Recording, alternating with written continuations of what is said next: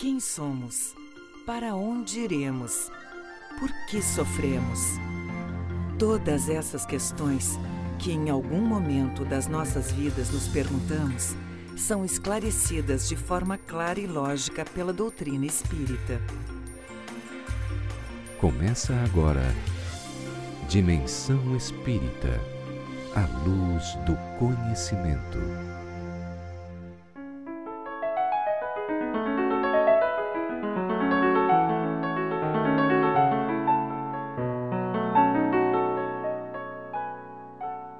Transforme sua prece em petitório insistente. O Pai sabe aquilo de que necessitamos, mesmo antes de pedirmos.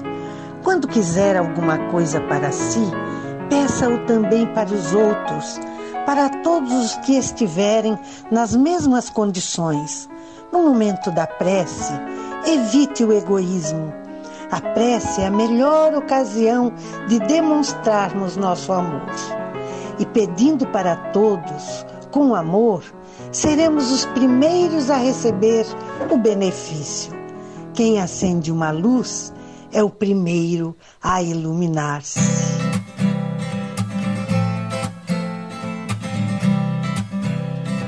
Bom dia, estamos iniciando pela Rádio Ulha Negra de Criciúma o programa Dimensão Espírita. Neste sábado maravilhoso que nos recebe, né? Devidamente iluminado pelo sol. Estou aqui que está atrás das nuvens. Que está atrás. Ó, já, já escutaram uma voz conhecida aqui, né? É a Kátia que está conosco, né, Kátia? Retornando depois aí de um mês de férias que ela É, pegou. deixa. Tudo bem, Kátia? Tudo bem, graças a Deus. Certo.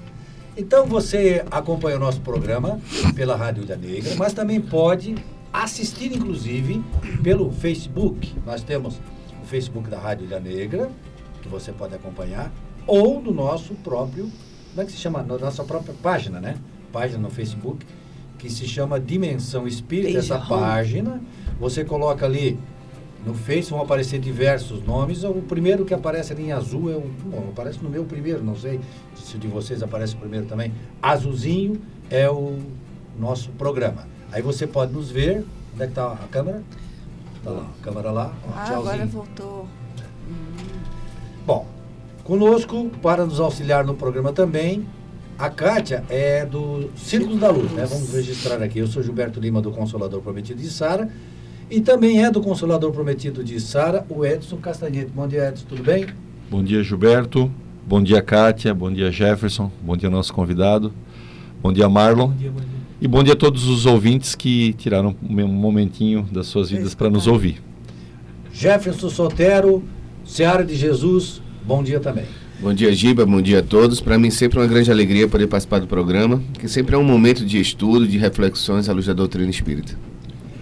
E o nosso convidado de hoje veio aqui do município próximo de Tubarão, do Centro Espírita Allan Kardec, é o Jones Elias. Bom dia, Jones, tudo bem? Bom dia, Gilberto. Bom dia, amigos da mesa. Tudo bem, tudo bem. É uma grata satisfação é, é, estarmos hoje aqui conversando acerca da doutrina dos espíritos. Vocês veem que ele tem uma voz assim de locutor, né? É, É, FM. não é gratuita. Ele, ele participou, vocês tinham um programa lá em Tubarão durante oito anos que falava sobre, sobre espiritismo, né? Durante oito anos ininterruptos, nós conseguimos um espaço numa rádio local da cidade e conseguimos então apresentar ao público em geral os fundamentos do espiritismo, né? A consolação proposta pela doutrina dos espíritos. Ô, Jones, e esse programa era que dia da semana?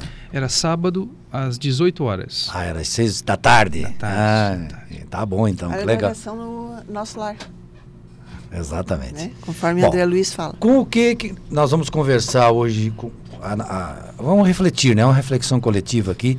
O assunto de hoje é o que é o espiritismo. Nós vamos tratar disso com o Jones. Então eu já começo perguntando, Jones, o que é espiritismo? Gilberto, antes de responder propriamente a questão, eu acho interessante, até porque acompanho o programa lá de Tubarão através da internet, e vez ou outra escuto os amigos fazendo referência que o Espiritismo acaba trazendo tantos benefícios a nós através dos fundamentos, nos consolando através do conhecimento, que sentimos a necessidade de compartilhá-lo. Então, por isso que estamos aqui hoje com essa intenção também. Que é bom para nós, que se- é bom para os outros também. A gente Escutei quer que seja. é, escutei certa feita de uma palestrante do estado de São Paulo chamada Marisa Allen. E ela mencionou algo que me marcou profundamente. Ela disse que o espiritismo ele causa em nós um fenômeno estranho. Porque para conhecê-lo há necessidade de um esforço muito íntimo, muito pessoal. Então, no primeiro momento, é, ele é solitário, porque se eu não tiver o desejo de aprender, mesmo que Allan Kardec estivesse hoje materializado conosco, se nós não tivéssemos essa disposição, pouco apreenderíamos. Mas, curiosamente, à medida que vamos acessando, compreendendo a proposta espírita, surge em nós um sentimento de compartilhá-la, porque ela nos traz tantas respostas, ela nos traz tanto consolo, principalmente acerca dos porquês da vida, as dores, sofrimentos, questões que, mesmo as religiões de forma geral, mesmo a história do próprio cristianismo, às vezes não são suficientes para compreendermos. Inclusive, algumas falas de Jesus parecem não bem compreendidas. Então, diz ela que nós encontramos ou aparece em nós um fenômeno seguinte, que ele é uma proposta eminentemente solidária. No primeiro momento, solitário na apreensão do conhecimento, mas solidário na medida em que sentimos a necessidade de compartilhá-lo aos nossos semelhantes. Quando você falou de aprendimento pessoal, né? Eu, ah, se Cristo tivesse aqui, seria diferente. Aí eu pergunto: Judas conviveu três anos com, com Jesus e não entendeu o recado. Então Exatamente. não é, não é só o conviver, mesmo pessoalmente como ele convivia. Ele não entendeu o recado convivendo com Cristo três anos. Então por isso que requer um esforço de cada um. Né? Não é só a presença física, mas requer um, um- um esforço de cada um no aprendizado. Né? Ah, sem sombra de dúvida. É, O, o Cristo, por exemplo, é o guia e modelo para nós espíritas. Na questão 625 do Livro dos Espíritos deixa isso muito claro. Só porque o guia e o modelo não é simplesmente para uma imitação como se fosse automática. Devemos compreender a proposta de Jesus. Um primeiro passo seria um contato cognitivo, né? é lendo, é lendo, é buscando entender um pouco aquela está. Por isso a solidão. Sem Fica dúvida. sozinho Exatamente. com o Mas veja que já exige, exige de nós um pequeno esforço, que é o de parar e tentarmos refletir um Não é pouco. por osmose, não é só porque Não, tu tá do não lado é- do cara ali e Não, fica é, não adianta irmão. botar embaixo do travesseiro, que as coisas não funcionam dessa maneira. Lamentavelmente, seria muito interessante Seria se muito fosse. interessante. Mas então agora estamos prontos para responder a pergunta. O que é o Espiritismo, João? Bem, segundo Allan Kardec, o Espiritismo é uma ciência que trata da natureza, da origem e do destino dos espíritos e da sua relação com o mundo corporal. Ele responde assim num livro que ele publicou no ano de 1859, intitulado O que é o Espiritismo. É interessante que o título da obra é justamente para explicar o que é o Espiritismo, ele já responde nas primeiras páginas. É. E talvez alguém pergunte assim, mas por que, que ele continuou escrevendo, né? Se ele já tinha dado a resposta à pergunta. É porque justamente ele vai fundamentar o Espiritismo conforme o conceito que ele apresenta já nas primeiras linhas. É uma doutrina científica e é uma doutrina filosófica. Allan Kardec, num primeiro instante, não menciona o Espiritismo como religião. Interessante isso. Principalmente no Brasil, onde a marca do Espiritismo é eminentemente religiosa. Religiosa, é. Por que, que ele não o fez dessa forma? Por uma razão muito simples. O Espiritismo é a religião num sentido filosófico da palavra.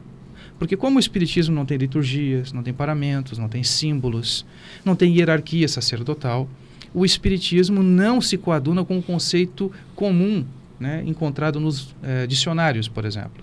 Agora, se compreendermos religião como aquele elo que nos aproxima de Deus, que nos faz nos tornar pessoas melhores, que existe um laço eh, de comunhão de pensamentos, aí sim. o Aí vai, se espiritismo- vai na etimologia da palavra religare, né? Exatamente. Religião é religar. Nesse sentido, o Nesse espiritismo sentido, é. Mas claro. se a gente buscar em aspectos exteriores, ele não, não será. né? É interessante, assim, que muitas pessoas procuram espiritismo no momento da dor, né? Aí sempre tem aquela história, pelo amor, pela dor, né? Que na verdade essa oportunidade que nós temos muitas vezes pela dor, de buscar o evangelho. Porque eu sempre digo assim, muitas vezes comento nas minhas palestras ou em conversas, que muitas pessoas não vão na doutrina espírita buscar Jesus ou Deus. Porque na verdade ela já tem, de uma certa forma, a sua religião, a sua crença já foi formada ali. Mas às vezes aquela interrogação que abre no momento da dor, né? Que diz, meu Deus, por que comigo? Por que dessa forma? Aí justamente entra o pensamento filosófico do Kardec, trazendo explicações para que a gente possa realmente nos conectar novamente com Deus.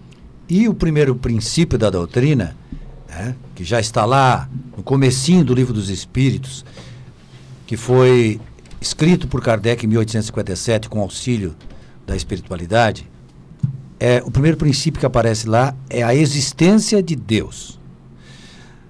O, o Deus que o Espiritismo nos apresenta no Livro dos Espíritos, na doutrina, é diferente do, do Deus que, que outras religiões, sem entrar Brahma, não. particularmente em, em nenhuma delas, assim, qual é o conceito que nós temos? Perfeito. É, antes disso, é imperioso que os nossos ouvintes compreendam uma questão de conceito. É, o Espiritismo é uma doutrina espiritualista, assim como muitos outros credos também o são, porque admite a existência da alma, é, o corpo físico não é o limite da vida, nós continuaremos a existir após a morte do corpo físico. Por esta razão, o Espiritismo também está dentro do conjunto das doutrinas espiritualistas. Espiritualista. Mas como? Imaginemos agora uma universidade. Dentro de uma universidade, nós temos diversos cursos que estão ali funcionando no mesmo espaço. Mas cada um deles tem a sua ementa, os seus princípios. O mesmo se dá com relação ao espiritualismo. O espiritismo é um tipo de espiritualismo que admite a existência e a intervenção dos espíritos. Isso é importante fixar, porque nem todas as doutrinas espiritualistas admitem este ponto. Admitem Deus, a imortalidade da alma, mas a comunicabilidade, por exemplo, não. A reencarnação, que é outro ponto que veremos, também não. Então, hoje o que pretendemos é apenas apresentar aquilo que caracteriza o Espiritismo, sem nenhum juízo de valor. Nós estamos Sim, aqui claro. fazendo comparações com outros credos, mas apresentando o Espiritismo para distinguirmos aquilo que é daquilo que não é a doutrina. É uma questão apenas de delimitação. O Gilberto questionou acerca do primeiro pilotis de sustentação do edifício doutrina espírita. O primeiro pilar de sustentação, o primeiro fundamento, portanto, o primeiro princípio, é a existência de Deus. Mas vejamos que o Deus apresentado pelo Espiritismo, já na primeira questão do Livro dos Espíritos, é, é um Deus um tanto quanto diferente. Muito embora o Espiritismo tenha a proposta de reviver os ensinamentos de Jesus, ele a complementa em muitos sentidos. Então, o que acontece? Antes do advento do Espiritismo, a ideia que fazíamos do Criador era antropomórfica. Deixe-me explicar. Era um Deus com forma e sentimentos humanos. Lemos lá no livro Gênesis de Moisés que Deus fez ao homem a sua imagem e semelhança. Mas nós, por conta da dificuldade de compreensão, da nossa pequenez moral e espiritual, acabamos fazendo Deus a nossa imagem e semelhança. Nós Foi isso que aconteceu, nós invertemos. é. Então Deus é Aí pintado. fizemos o velhinho de barba Exatamente, é isso. Normalmente é um senhor já idoso, com até, por- cajado na mão. até porque associamos a sabedoria divina à longevidade. Um jovem não tem a sabedoria, é muito impetuoso, mas não tem a sabedoria. Deus não, já seria um ser de longa idade que controlaria a nossa existência, notando os atos de cada um de nós para o dia do julgamento final. Esse era o conceito comum que as religiões perpetuaram durante muito tempo. Acontece, ah, perdão, amigo quer completar. Mas mais grave que tudo isso é que no Antigo Testamento Deus é um homem julgador, né? Homem. Eu estou usando exatamente essa palavra. Por ser humanizado, ele era julgador. Ele causava castigo. Sim. Então o Deus não era um Deus, ele era um Deus com justiça, fazendo justiça determinada. Justiceiro, né? Justiceiro, Justiceiro. exatamente. Então isso era a conotação do Deus no Antigo Testamento, né? Então, Que praticava justiça ao seu modo, né? É, assim, é, inclusive o Deus do Antigo Testamento deveria ser temido. né? Então, a- a- o que vigorava era o temor a Deus. É. Jesus já propõe o amor a Deus porque ele nos ama incondicionalmente. O Espiritismo vem trazer agora uma nuance, né? uma questão que a gente vai perceber que já demonstra uma certa evolução do pensamento humano, eh, uma certa sofisticação nossa e melhor compreender o Criador. Mas vejam, como Deus era apresentado com características humanas, é, era um Deus cioso, que é ciumento, é partidário, ele colocava parte da humanidade salva e outra não. Então é complicado, embora pai de todos, ele acabava escolhendo entre os seus filhos. Muitos pensadores se afastaram das religiões e se afastaram de Deus, porque não conseguiam entender um pai que tratava os seus filhos de Injusto. maneira tão injusta. É. A uns dava todas as possibilidades, saúde, dinheiro, prosperidade, e outros, desde o nascimento, por exemplo, dores, doenças incuráveis. Como justificar bondade e justiça diante desses fatos que estão ao alcance de todos? Então, por exemplo, Friedrich Nietzsche, que foi um filósofo alemão, ele chega a propor a morte de Deus. Então, Deus, no livro Assim Falou Zaratustra, ele diz que Deus- a humanidade não tinha mais necessidade de Deus. A religião era dispensável. Porque o homem, agora alcançando a idade da razão, da capacidade da reflexão, tinha razão para conduzi-lo, não precisava mais da religião. É, em 1848, há o manifesto do Partido Comunista. Então, ali também há uma proposta materialista presente naquele instante. Não estou fazendo aqui questões políticas, apenas uma questão histórica presente na história da humanidade. É, inclusive, tem um livro do Richard Simonetti que ele trabalha bem essa questão. Ele diz o seguinte, ele conta uma anedota, então até já antecipa Pode contar, conta aí. aos amigos Aqui de a gente casa. gosta de contar É, mesmo, piada. Mas ele, ele- tudo ele conta uma anedota Sim, dele, ele né? faz isso com muita leveza, né, mas ao mesmo tempo trazendo reflexões muito boas. Teve até a anedota dele agora que ele faleceu, né? É. Saiu na, na internet que ele tinha desencarnado, mas não, tá aí, graças a Deus. Não, ele conta uma história dizendo que uma senhora morava numa vila do interior do Brasil, uma vila muito pequena, e os filhos eram dois traquinas. Faziam bagunça o dia todo e ela não tinha mais controle sobre eles. Né? É, aqueles que já escutaram a história, fiquem tranquilos, Não, é eles já, eles já evoluíram, já cresceram, já estão Ah, bem, tá, é, é, reformaram-se. então tá. É, mas a história original é essa. E eles faziam muita traquinagem, colocando água no leite do leiteiro, quebrava a vidraça do vizinho, o Nossa. telhado, era o dia todo e a mãe já tinha dado de repreensões, castigos e nada resolvia. Então ela soube que existia um religioso na proximidade que tinha a fama da evangelização né, de crianças e ela então vendo nele a tábua de salvação, ela foi buscá-lo e explicou a ele que não sabia mais o que fazer, temendo o futuro, o que seriam dessas crianças no futuro. E ele disse para ela assim: "Não, mas traga eles aqui. Conversarei separadamente com cada um deles" e assim foi feito. No dia marcado, deixou uma porta e o outro entrou numa sala ao fundo. E ele perguntou então à criança: era um homem enorme, mais ou menos no meu porte físico. Uma voz tonitruante, ele apontou o dedo para a criança e perguntou: Onde está Deus? E o menino começou a tremer que nem vara verde. E ele então insiste na questão: Onde está Deus, menino? E o menino começou a tremer. E por fim ele pergunta mais uma vez, o menino, como se tivesse mola nos pés, dá um salto, corre e foge. Passa pelo irmão que está à porta. E o irmão, não entendendo nada, que não era bobo nem nada, correu atrás daquele, não entrou para falar com o religioso. Bem, ele chegou em casa, procurou, procurou, procurou e nada de achar o irmão. Depois de meia hora, encontrou ele escondido dentro do armário. E perguntou para ele, mas o que, que aconteceu? Eu Disse, rapaz, dessa vez a gente está encrencado. O que, que foi? Olha, Deus sumiu, o homem está achando que foi nós dois. Essa ideia antropomórfica de Deus, um Deus com essas características, realmente ele pode se mostrar dispensável à humanidade. E é por esta razão que Allan Kardec interroga, justamente na primeira questão, não quem é Deus, que já embutiria uma forma humana na resposta. Ele pergunta que é Deus.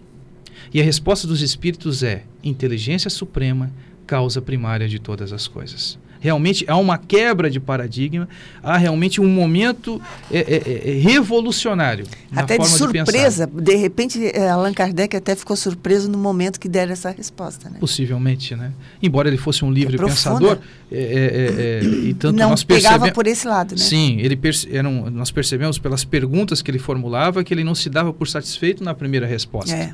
né? Então, toda a beleza da codificação, e principalmente do Livro dos Espíritos, que é a obra fundamental, estão nas questões também. Não apenas nas respostas que foram dadas, mas na maneira como ele conduziu as interrogações. Fala coisas- Então pode falar, Diego. Fala em inteligência suprema, e Uhum. causa primária, na primeira questão. Mas já na 21, Kardec diz: modelo de amor e caridade. Não podemos separar Deus dessa, Sim. da, da sua característica principal para nós, que é o modelo de amor e de caridade. né? Perfeitamente. Como eu disse ante- anteriormente, o Espiritismo vem cumprir o que o Cristo prometera. Ele não rompe com Jesus, como Jesus disse não, que não veio destruir a lei nos fundamentos, naquilo que realmente é lei divina e que estava presente no Antigo Testamento. É. Agora, o Espiritismo também vem trazer complementos à fala do Cristo, despretensiosamente, não aqui é colocarmos-nos acima de nada. Mas é, a- o Espiritismo ele propõe que saiamos um pouco de nós para olharmos o mundo, a nós mesmos e ao próprio Criador numa perspectiva nova. Né, é, saindo um pouco desse terra a terra, das angústias, é, do, do- do próprio sentido muito grosseiro que nos caracteriza, para tentarmos, com o olhar espiritual, enxergarmos o que somos e para onde estamos indo. E por que estamos deste modo. Então, é uma proposta realmente que destoa daquilo que normalmente é apresentado. Né? Como filosofia, e Kardec vai dizer isso de maneira muito clara, aí está a sua força, a força argumentativa do Espiritismo, que é baseada em fatos. A filosofia espírita está calcada numa ciência, na ciência espírita, que foram justamente nos fatos espíritas. Então, antes se falava muito sobre manifestações. Sempre aconteceram manifestações e muita coisa se falou. O Espiritismo não foi o primeiro a dizer alguma coisa a respeito. Mas com o Espiritismo, o fenômeno passou a falar. No fenômeno inteligente, então o fenômeno fala. E justamente da observação do fenômeno é que se concluiu as leis, inclusive as consequências morais. Vejamos que existe toda uma estrutura, né? E nós chegamos no final do primeiro bloco. Que coisa, como o tempo passa, Não hein, Johnny? nem tempo. Nós não, não saímos da primeira questão aqui. Nossa. Mas nós já voltamos em seguida com esta análise sobre o que é o Espiritismo. Dica de leitura. Dica de leitura. Dica de leitura. Dica de leitura. À luz do conhecimento. Olá, bom dia. A dica de leitura deste sábado é o livro Lar, Alicerce de Amor, de autoria de Lucy Dias Ramos. Nesta obra, a autora ressalta a importância do lar, escola abençoada, onde nossas almas edificam as virtudes nobres e se preparam para vivenciar amplamente no meio social o que foi assimilado no trato com os problemas enfrentados no relacionamento familiar. Com vasta experiência de trabalho assistencial no Departamento da Família na Casa Espírita, buscou subsídios para enfocar vários temas ligados a problemas vivenciais com a criança, o idoso, o adolescente e os parceiros que na modernidade tomam atitudes imprevistas e inovadoras, algumas perturbadoras à harmonia no lar. Este livro tem como objetivo levar-nos a uma reflexão em torno da existência física em seu sentido real, buscando na espiritualização e no refinamento dos sentimentos e das emoções um equilíbrio saudável para minimizar as dificuldades e os conflitos familiares.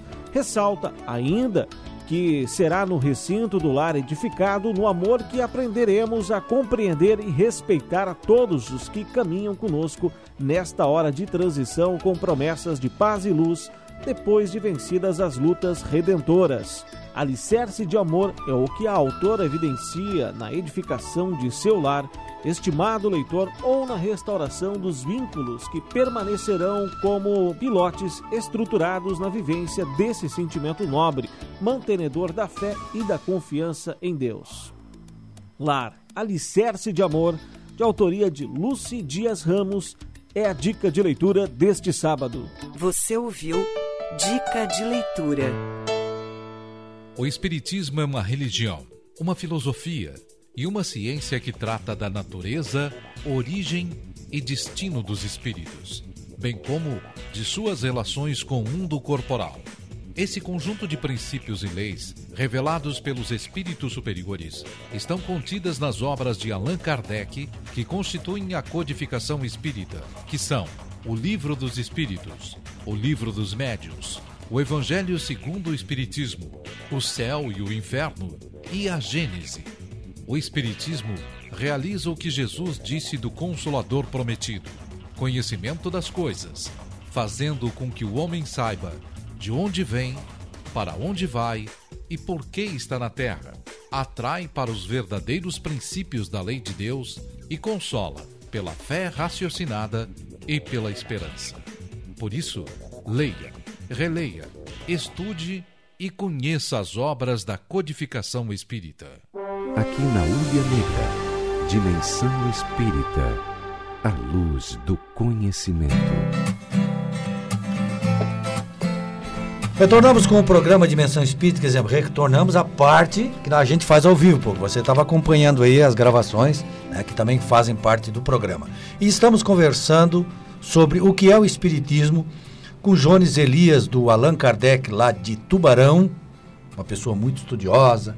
Eu perguntei para ele, antes de começarmos o programa, quanto tempo que ele está no Espiritismo, desde que nasceu. Ele disse Na que não verdade, ia dizer tanto é, tempo. pelo porque- jeito- tempo. Pelo jeito que ele fala, é, ele disse que Ele daí ele teria que revelar a idade dele. Na verdade, a gente, eh, no caso dele, acredito que ele já antes, né? Ele já veio com essa bagagem É, toda aí, verdade. porque do jeito que ele está falando aí.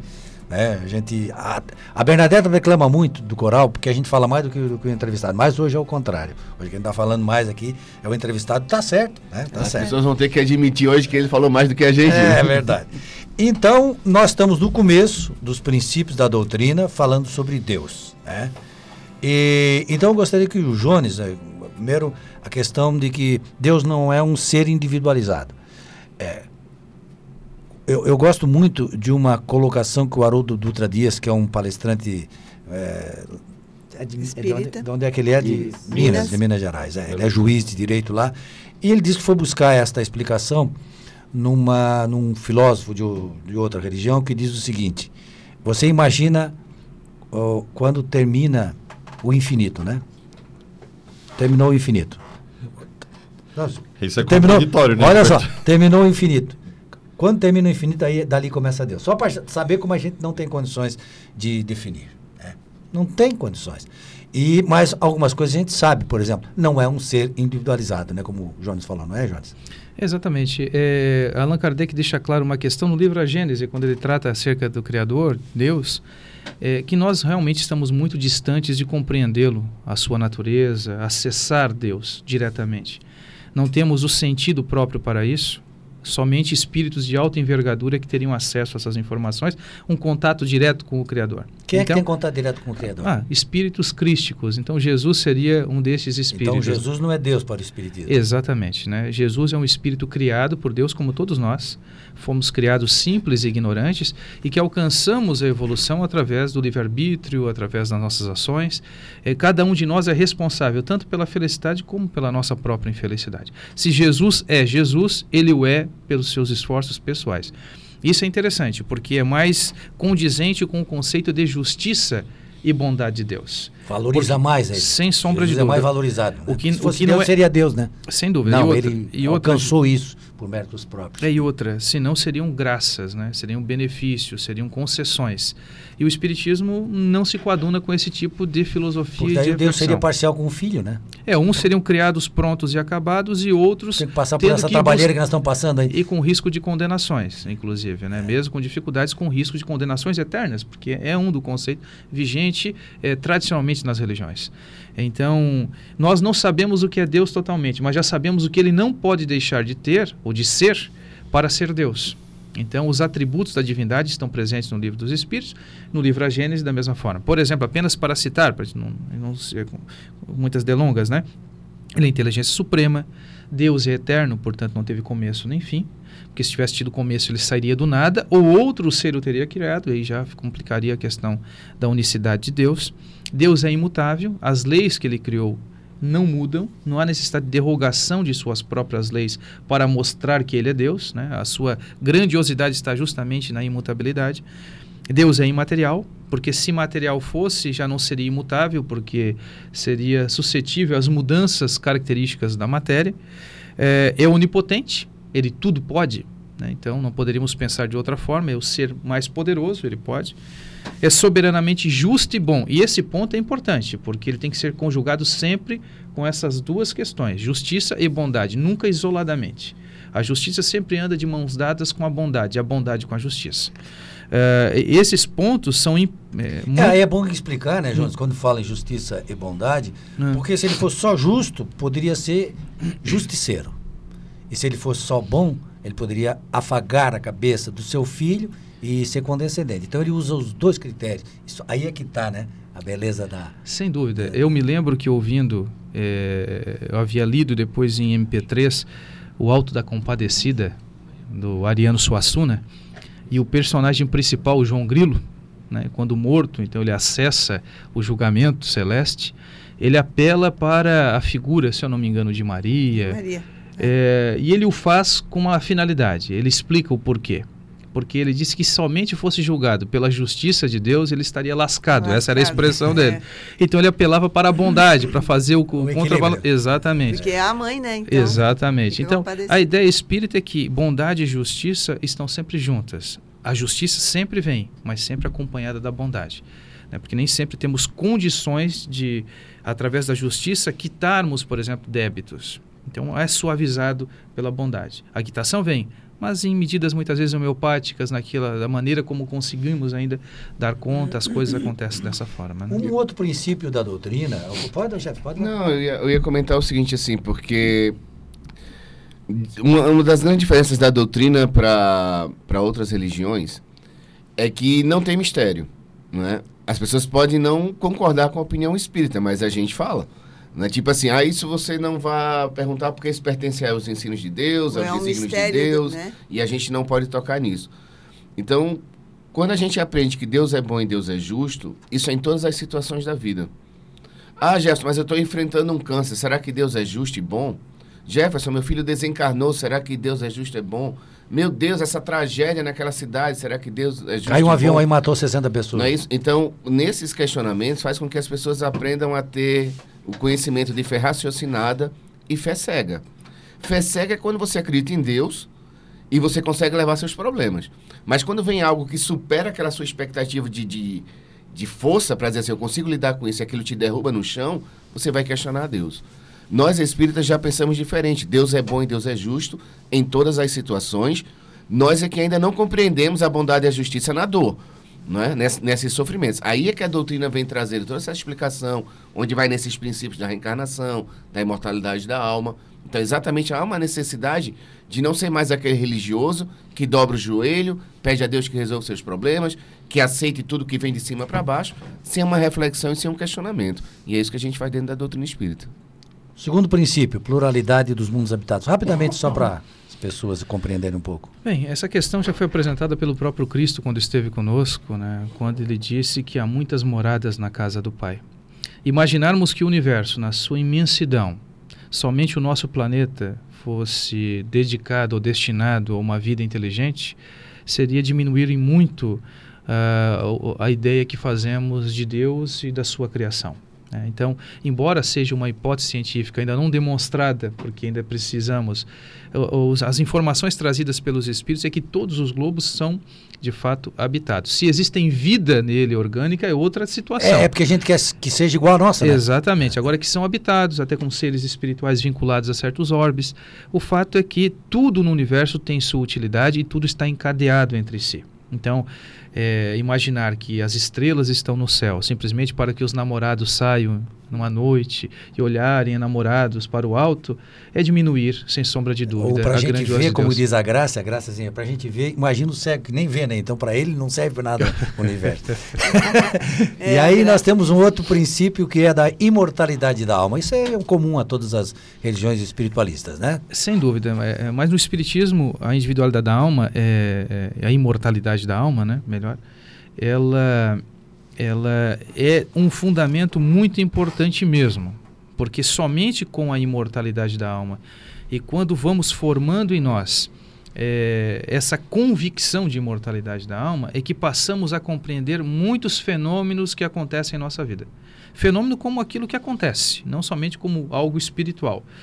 São coisas, são situações, são dificuldades. E vejam bem, é, hoje nós estamos vinculados a credos religiosos como disse inicialmente, todos eles espiritualistas, como o espiritismo também o é. Então, quando perguntam se nós somos espíritos, todos nós afirmamos, de boca cheia inclusive, que somos espíritos. Mas acontece que o nosso comportamento, e aí é uma reflexão que precisamos fazer urgentemente, são de, são de pessoas que se é, comportam como se materialistas fossem. Então nós estamos assim, falando que vamos sobreviver à vida após a morte, mas as nossas agonias são totalmente materiais. Nós estamos focando a existência apenas dentro da perspectiva material. Aí vai acontecer aquilo que o Jefferson falou agora. Aí quando morre uma criança, a gente olha, mas isso é injustiça. Do seu ponto de vista material, pode até se pensar assim, mas nós estamos falando aqui do espírito. Perfeitamente. E, e olha, olha, veja que coisa interessante isso. É, eu escutei certa feita de uma palestrante é uma filósofa, é, num círculo de palestras que foi proposto pelo Tribunal de Justiça do Estado de Santa Catarina. E ela fez uma reflexão que eu vou parafrasear e trazendo para dentro do Espiritismo. Ela falava de filosofia, vamos falar de Espiritismo. Todos aqueles que chegam à doutrina espírita, todos aqueles que a procuram, sejam movidos pela, pelo consolo, por respostas, para resolver problemas. Então, os motivos são, são inúmeros. Mas todos, indubitavelmente, irão se desiludir. Parece estranho isso, que alguém busque o Espiritismo, que seria o consolador, e encontre desilusão. Mas eu me explico. Porque nós temos duas alternativas: continuarmos iludidos ou nos desiludirmos. Nós poderemos continuar iludidos como se a vida fosse apenas a vida material e focando a nossa existência apenas nas conquistas materiais, ou despertarmos a nossa consciência para a imortalidade da alma se nós despertarmos a nossa consciência, inclusive as nossas relações um com o outro modificam-se. Eu não vejo o outro como um trampolim para alcançar alguma coisa, mas como um ser em si mesmo. Um companheiro de viagem. Alguém que é o meu irmão. Vejam, nós somos irmãos, somos filhos de Deus. Até os mais violentos, aqueles que, Todos. É, é isso que muitas vezes temos dificuldade. Quando vemos alguém maltrapilho, cheirando mal na rua, nós não enxergamos eles como irmãos, né? mas aqueles que convivem conosco, cheirosos, esses são mais fáceis de serem abraçados e tidos como tal. E vejamos que o Espiritismo não é contrário às aquisições materiais. É bom que se diga, porque alguém pode pensar assim: ah, o Espiritismo é uma doutrina cética, então, que propõe que deixemos de lado as conquistas materiais. Longe disso. Agora, o Espiritismo propõe uma reflexão para colocarmos as coisas no seu devido lugar. A matéria é um instrumento que a providência divina coloca à nossa disposição para crescermos, para desenvolvermos virtudes, para superarmos as nossas paixões. Mas não é o fim, não é o fim da nossa existência. Nós não estamos aqui para isto. É, é, bem, quando eu ia para a escola, era muito comum que ficássemos muito ansiosos para a hora do recreio. Então, eu queria brincar de bola com um amigo na hora do recreio e fazer as traquinagens comuns lá dos alunos da primeira infância ali. E não percebíamos que a finalidade mesmo era outra, nós estávamos ali para aprender. Mas o recreio fazia parte desse processo, mas não era o fim da nossa ida à escola. Nós temos fazido ou feito da nossa da nossa existência material como se fosse um eterno recreio. Então nós temos esquecido a finalidade de aqui Sim. A gente pensa que está aqui de férias de na Terra. De férias, eternamente de férias. O descanso é lei divina, mas nós estamos aqui não para ficarmos descansando eternamente mas justamente para buscarmos o desenvolvimento das nossas virtudes. E isso não é possível, né, Jonas, em uma, reencarna uma encarnação só, né? Sim. Que é outro princípio agora que nós vamos tratar, que é a pluralidade das existências, ou seja, tudo isso que tu está dizendo não dá para aprender numa vida só. Às vezes, nem dá mesmo para uma criança que morre com uma semana de vida, como é que ela vai aprender se ela só tem uma semana de vida? Jones, é isso? Eu me permitiria ainda só um restinho do, do último, uhum. porque quando as pessoas chegam à casa espírita e tu falou da desilusão, é porque a gente chega na frente de um espelho, né? A gente se enxerga lá. O espiritismo te mostra a ti mesmo como tu és, né? E aí, é como tu bem disseste, eu escolho ficar iludido ou procurar um caminho de mudança, né? Então aí muitas vezes as pessoas acham que e só ir à casa espírita vai resolver todos os seus problemas, né? Mas ali ela abre o caminho para a tua escolha. Conhecerás a verdade e a verdade te libertará. Ou seja, né? a doutrina espírita é libertadora. A partir do momento que a gente passa a se conhe nos conhecer, né? eu não quero saber quantas estrelas tem no céu, isso não, não interessa. Interessa é eu me conhecer a mim mesmo. o problema é comigo mesmo, né? A evolução é a responsabilidade minha. Hoje, né? assim, eu sei que já está chegando ali, mas assim, um desses pontos dos principais que Giba, que o Jones falou, para mim é de grande todos são, mas esse é de grande importância é o seguinte: o que é que de fato eu vim fazer na Terra? Uhum. Porque muitas pessoas entram no processo depressivo e pensamentos suicidas, não só pelos seus conflitos de vida que está passando, mas aqueles, mas para que é que eu estou fazendo aqui? Um certo vazio existencial. É? Né? Esse vazio aí você abre esse vazio, você está passando por dificuldades, o nada para você é uma grande saída. Exatamente. Inclusive, é? o suicídio se mostra como uma grande alternativa. Então, a, a imortalidade significa... Prevenção ao suicídio. Não vai terminar. Uhum. Vai continuar a tua vida e os espíritos nos trazem com os exemplos que a gente está do lado de lá como estava aqui. Perfeito, perfeito. É interessante uma questão, porque o, o Gilberto falou uma coisa. É, por exemplo, o Espiritismo é uma doutrina que apresenta valores, princípios, então, conhecendo a verdade, nos libertamos, ela é libertadora. E, de fato, grande parte das religiões apresentam-se como salvacionistas, garantindo a salvação daqueles que são seus adeptos. Não estamos fazendo crítica nesse sentido, apenas apresentando o que o Espiritismo é. O Espiritismo não tem essa proposta. A proposta espírita é de conscientização. A responsabilidade pela nossa felicidade é nossa. Então, é, é um pouco pesado. Então, a proposta ética espírita realmente é muito exigente porque coloca todo o peso sobre nós. É. Mas ao mesmo tempo consola, porque Deus e sua providência sempre estão conosco. Se temos a disposição do bem, nunca nos faltarão auxílio por parte dos amigos espirituais. Já pensamos o quanto é complicado e difícil conquistar esse universo interior? Por é. isso a exigência tem que ser grande. Não, e não só. Então vejam que tudo isso que nós estamos estudando, os princípios do Espiritismo, e o valor dele é justamente para que, aplicado em nossas vidas, cheguemos a esse ponto que o Gilberto sugeriu: é. a questão do autoconhecimento, da transformação moral. Porque se nós estudarmos tudo isso, mesmo que conhecêssemos o Evangelho de Jesus é, é, é, é de cabo a rabo, né? decore e salteado, mas se ele não for suficiente para mudarmos a nossa existência, é uma demonstração clara que não o compreendemos. É. Então, é, uma, é o primeiro passo.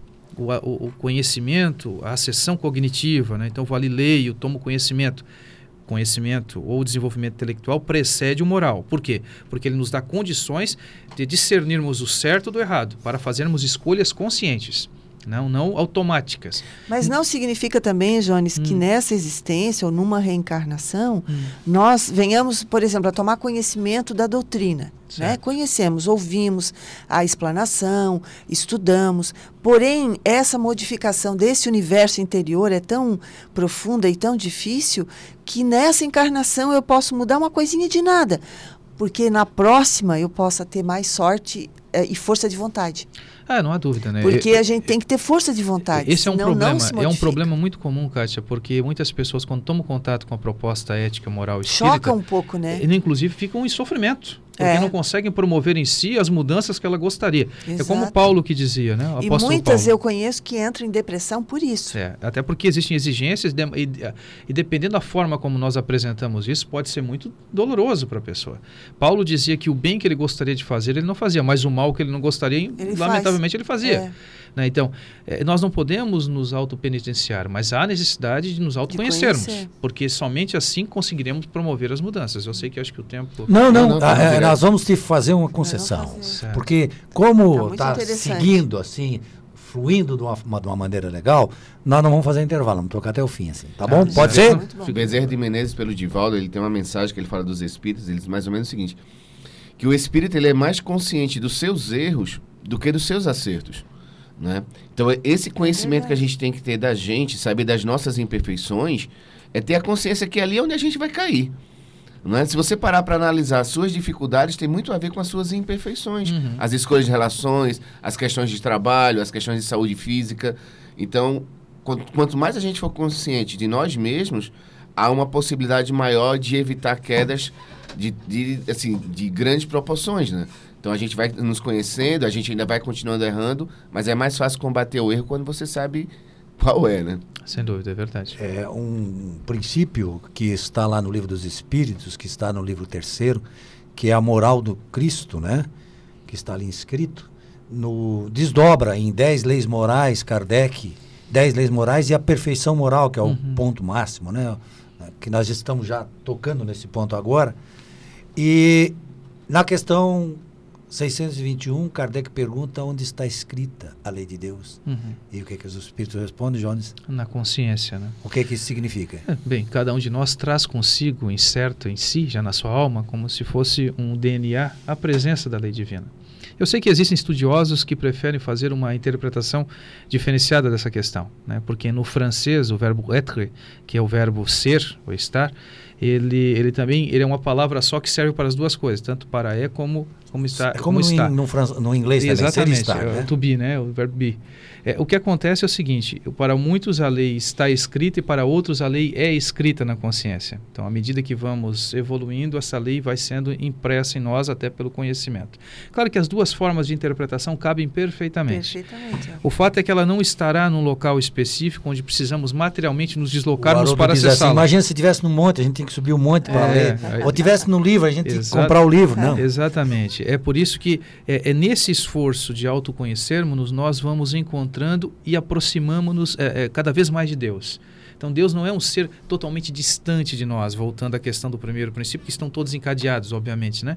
Então, à medida que vamos evoluindo, melhor compreendendo, com maior lucidez, a gente vai fazendo um julgamento mais é, de acordo, inclusive traçando é, é, métodos, é, é, formas de melhor alcançarmos o objetivo que seria a busca pela felicidade e a nossa perfeição moral. Né? Um exemplo da, da gravação, eu, eu uso nas minhas palestras que na sementinha que nós fomos, quando Deus nos criou, Ele colocou lá no nosso DNA espiritual as leis. Uhum. E se a gente observar nas tribos mais remotas, os uhum. uh, aborígenes, lá eles já cultuavam um Deus, que seja o sol, que seja a lua, que seja a água eles já praticavam o bem, eles já formavam família. Então, quer dizer, como exemplo, está realmente gravado lá na nossa consciência essas informações que depois a gente vai tirando as camadas e vai entendendo com maior propriedade. Aqui a consciência tem que entender, né, como a- não essa consciência do- da, Da psicologia, psicologia, da né? psicologia. Sim no espírito, né? Sim. Então é, se afirma e claro que isso está certo.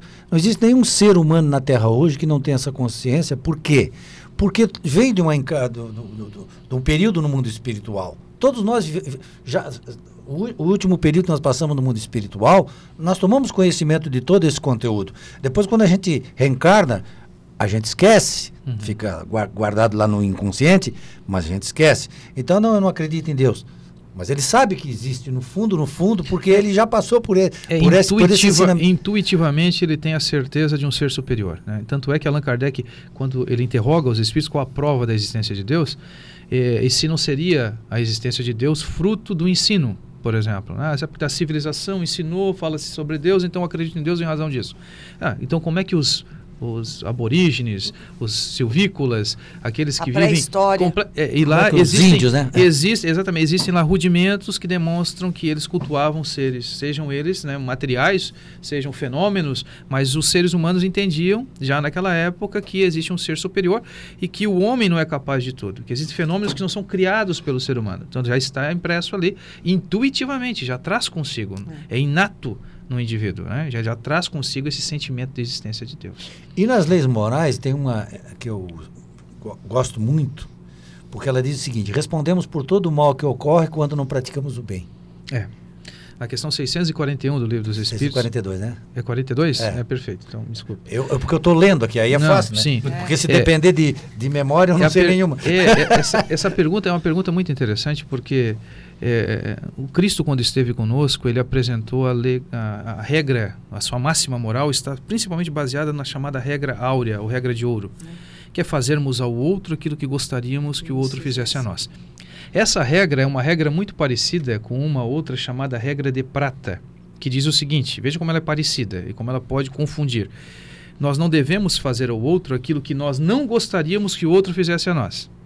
Elas são parecidas, mas não têm a mesma correspondência semântica. Porque elas lembram do comercial do Denorex? Parece Mas não é. mas não é. Parecia, re- mas não era. Então, então o que acontece? Essas duas regras são parecidas, mas não são iguais. A primeira nos convida a sairmos de nós para fazermos alguma coisa. É uma ação comissiva, no direito chamaríamos de comissivo. É é, ativa. Então é uma ação ativa. Hoje eles usam proativa, né? É, porque, porque todo, mesmo a, a inação é uma ação, né? Então é uma ação é, omissiva. Então o que acontece? A segunda regra nos convida muito mais à omissão. Não foram poucas as vezes que eu já ouvi, quando não falei também, que olha, mas eu sou uma pessoa boa, eu não faço mal a ninguém. Não Por quê? faz. Porque eu não faço mal, eu não faço aquilo que eu não gostaria que outro fizesse, mas eu faço bem. Essa é a questão proposta pelos espíritos. De sair de ti para lá. Sem dúvida, eu vejo. E não eu- entrar. Não, e é grave, porque a resposta dada é muito grave. Porque seremos responsáveis pelo mal que venha se instalar pela ausência do bem que poderia ter sido feito e nós não o fizemos. Eu gosto de dar Podendo um, fazê-lo. é, eu e gosto de dar um fizemos. exemplo da, Do da- buraco, Gilberto? Do buraco. Ah. Ah, o exemplo do buraco é legal. Porque o cara vê um buraco na frente da casa dele, e o seu Jair, eu cheguei na casa do seu Jair, que é, você conhece, né? Conheço. O, como é que é o sobrenome do seu Jair? Ele é do Ceará, o seu Jair. É, mas sobrenome já não conheço. Não E sei. ele, é ele te- eu, eu- eu contei aqui essa, esse fato. Quando eu chego na casa dele para levar ele de carona de volta, tava o, o buraco lá. Ou seja, um buraco. Você vê um buraco na frente da sua casa e diz: Eu não sou responsável por isso aí. Isso é coisa da prefeitura. Né? Aí você deixa o buraco lá. Você, em vez de botar um aviso, alguma coisa lá, ou tapar, você não, não é responsável por isso. Aí vem alguém e cai e você vai dizer: Eu não tenho nada com isso. Mas se é o seu filho, aí tu diz: "Mas podia ter tapado o buraco. Então você responde pelo mal que aconteceu porque você não foi lá e praticou o bem. Porque, não é isso? Eu, dou- eu gosto de dar esse exemplo. omissão, né? É, exatamente. Você se omitiu e você poderia ter praticado aquele bem, então o mal que aconteceu é responsabilidade sua. Aí já muda completamente a coisa, né? O E tem um dos problemas também que é o seguinte, né? É, quando Jesus comenta quem é meu pai, quem é minha mãe, quem são meus Sim, irmãos, né? é. Então, na verdade, a gente tem um, um pensamento que, quando a gente aprofunda no entendimento, a gente acaba descobrindo que é um egoísmo ali, né? Que você só cuida dos seus. Isso que eu vejo que é muita dificuldade no sofrimento das pessoas, é que como tem esse laço de sangue muito forte e as pessoas não entendem o lado espiritual, é meu pai, é minha mãe, é meu irmão, é meu, Meu filho, filho. meu marido, E se essas pessoas não me tratam bem, ou não gostam de mim, ou têm rusgas, eu me fecho para o mundo. Então muita gente sofre porque quer receber amor das pessoas que ela acha que deve receber amor. E essas pessoas não conseguem transmitir. E outras pessoas que têm possibilidade de amar ela, receber o amor, ela se fecha completamente, fecha né? Porque ela só acha que só pode fazer o bem ali dentro de casa, só pode receber o bem ali, e que o resto não tem nada a ver com ela. Nós né? somos muito sectários, né? A família, a nossa religião, aqueles que comungam do mesmo pensamento, aqueles que pensam politicamente como nós, e a gente vai eh, eh, estreitando muito isso e sendo sectários. Enquanto que Jesus, quando esteve conosco, mencionou que os seus discípulos seriam muito conhecidos por, eh, seriam conhecidos por muitos se amarem. Muitos se amarem. Então eu penso que nós estamos um pouco distante dessa proposta de Jesus. Ele né? botou uma, uma- uma proposta meio complicada, vocês já perceberam? Porque amar ao próximo como a si mesmo, acho que você se coloca como modelo, né? Uhum. Então eu vou amar o outro do jeito como Do eu amo a mim jeito. mesmo. Uhum. Aí quando ele vai embora, ele diz assim, pessoal, embora o mundo espiritual, né? É, eu deixo um novo mandamento para vocês. Uhum. Ame-se uns aos outros como eu vos amei. Aí ele coloca ele como modelo lá e realmente Aí aí, é bem difícil, né? Mas é exatamente ele, eh, o Espiritismo nos traz essa figura de Jesus como nosso modelo. É, e aí, ou seja, depois, evoluir sempre depois fecha com o Consolador prometido. Espíritas, amai-vos. Espíritos, instruí-vos. Né? Seguindo em frente, com, porque vocês veem, como é que nós vamos abordar todos os princípios da doutrina assim com esse pouco tempo, né? É. Rendendo desse jeito como o Jonas está fazendo. Ô Jonas, aqui vamos a- a- a- abordar já esse aspecto que o, que o Jeff falou, que tudo se resume no egoísmo, que está lá na questão 913, que ainda nós estamos muito Uhum, presos a esse problema, né? É isso? Sem dúvida. É, o egoísmo ele tem uma característica muito interessante. O egoísmo e o orgulho que são os, os vícios mais radicais, né? Então as nossas paixões mais difíceis estão na raiz dos outros ou das outras Um viciações. leva ao outro. Sem né? sombra de dúvida. Enquanto que o orgulho ele coloca uma venda sobre a capacidade de discernimento nosso, então o orgulhoso é aquele que não consegue discernir, ele sempre pensa que o que ele faz Tá é o certo. melhor, ele não admite que alguém o critique, então a capacidade de discernimento fica comprometida. O egoísmo tem um problema mais grave até, ou tanto quanto. É como se ele colocasse uma couraça, uma carapaça em nossos corações. Então nós sempre colocamos a medida em nós. Vejam que hoje vigora é, um princípio na ética, muitos estudiosos, muitos filósofos têm trabalhado isso, que eles chamam de egoísmo ético, onde eu penso em mim, em mim e penso até no outro, desde que seja interessante para mim. Então eu faço bem por interesse. Eu faço alguma coisa porque isso retornará para mim. Claro, isso traz algum tipo de benefício para a vida em sociedade, até traz. Mas estamos muito distantes de uma proposta de avanço de virtudes. Vejam que a virtude é uma proposta presente na ética espírita. Inclusive, a bandeira, o estandarte do Espiritismo, como falávamos anteriormente, que o Espiritismo não é uma doutrina de salvação, mas de conscientização, e ele coloca condição para a felicidade no exercício da caridade. Os espíritos afirmam que a caridade é a virtude por excelência. A mais excelente das virtudes é a caridade. Veja, olha que coisa interessante.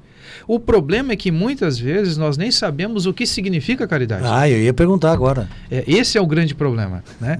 Caridade, para muitas pessoas, é fazer o bem. E não é verdade. Fazer o bem não é sinônimo de ser caridoso.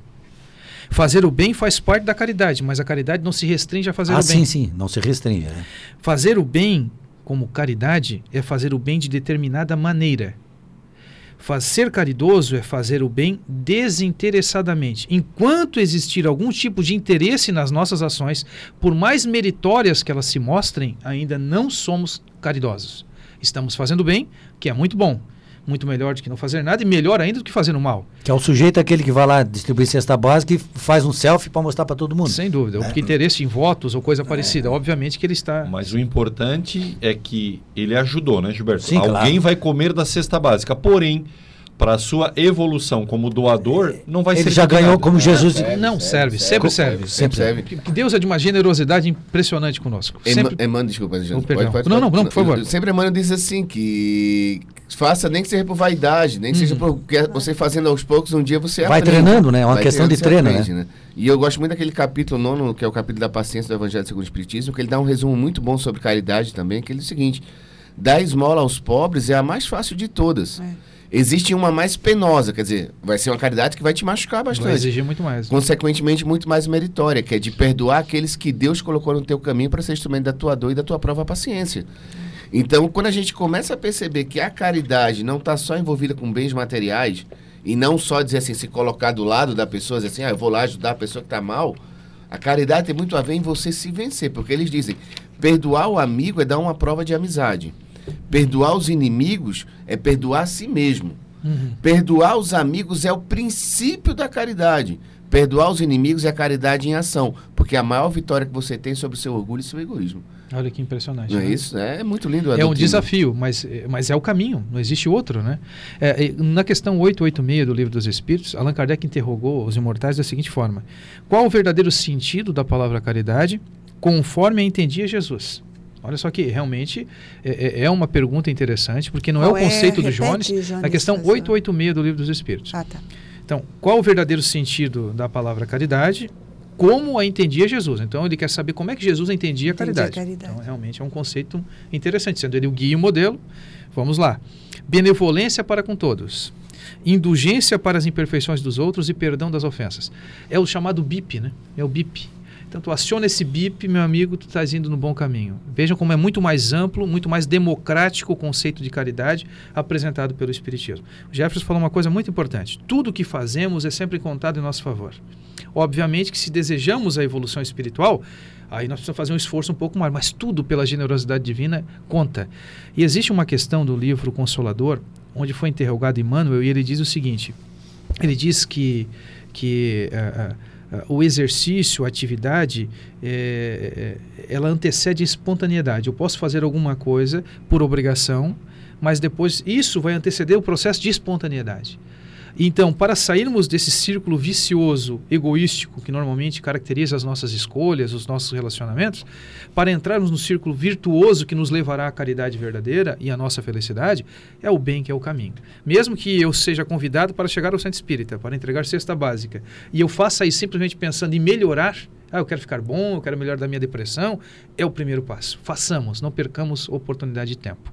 O tempo urge. E o tempo urge, nós temos dois minutos para terminar o programa. Vamos, vamos eh, pedir para o Jonas que faça um resumo, resumo, resumo rápido aí desses princípios da doutrina e a importância deles para a nossa vida. Ah, sem dúvida, eh, Gilberto. Assim, para conhecermos o Espiritismo, e aqui eu me valho de uma, de uma fala do professor José Herculano Pires, que foi um filósofo espírita do estado de São Paulo, onde ele menciona a necessidade de conhecermos a doutrina. Tem um livro dele chamado Curso Dinâmico do Espiritismo, O Grande Desconhecido, onde ele coloca já na capa do livro uma provocação. É a figura de um jovem, que a gente ignora quem o seja. Para muitos historiadores espíritas, é Allan Kardec na juventude. E ele diz: lamentavelmente, muitas pessoas falam sobre espiritismo sem saber o que ele é. Mas o mais grave, segundo ele, é que muitos espíritas falam de espiritismo sem saber o que seja o espiritismo. Então, Allan Kardec seria essa pedra de toque, os ourives. Ante- Antigamente, para saber se era ouro verdadeiro ou era ouro de tolo, eles usavam um elemento que provocava uma reação química, então ele sabia é ouro verdadeiro ou não é ouro verdadeiro. Allan Kardec é essa pedra de toque.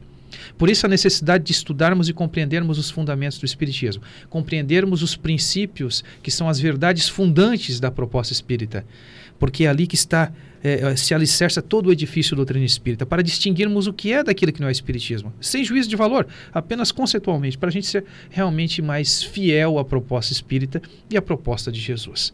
O Espiritismo, ao fim e ao cabo, procura viver a moral evangélica do Cristo em nossas vidas. né? Então, se nós desejamos o bem, se nós estamos buscando entender melhor o Cristo, estamos no bom caminho. Esta é a proposta espírita, independente se somos espíritas ou não. Se somos espíritas, problema nosso, responsabilidade nossa. Se optarmos em não sermos espíritas, problema também é nosso. O mais importante é que sejamos pessoas de bem, conscientes dos nossos deveres, das nossas obrigações. Apesar de tudo, né? Exato. Sejamos Então, de bem. como o tempo já estourou, nós vamos eh, terminar o programa sem passar as despedidas para todo mundo, porque nós hoje ouvimos mais do que falamos. Foi muito muito bom bom. E a gente agradece o Jones. Ele vai voltar aqui, a gente promete. Deus quiser. É, vamos depois combinar com ele uma outra, uma outra data. E nós voltamos também no próximo sábado com o programa Dimensão Espírita. Até lá.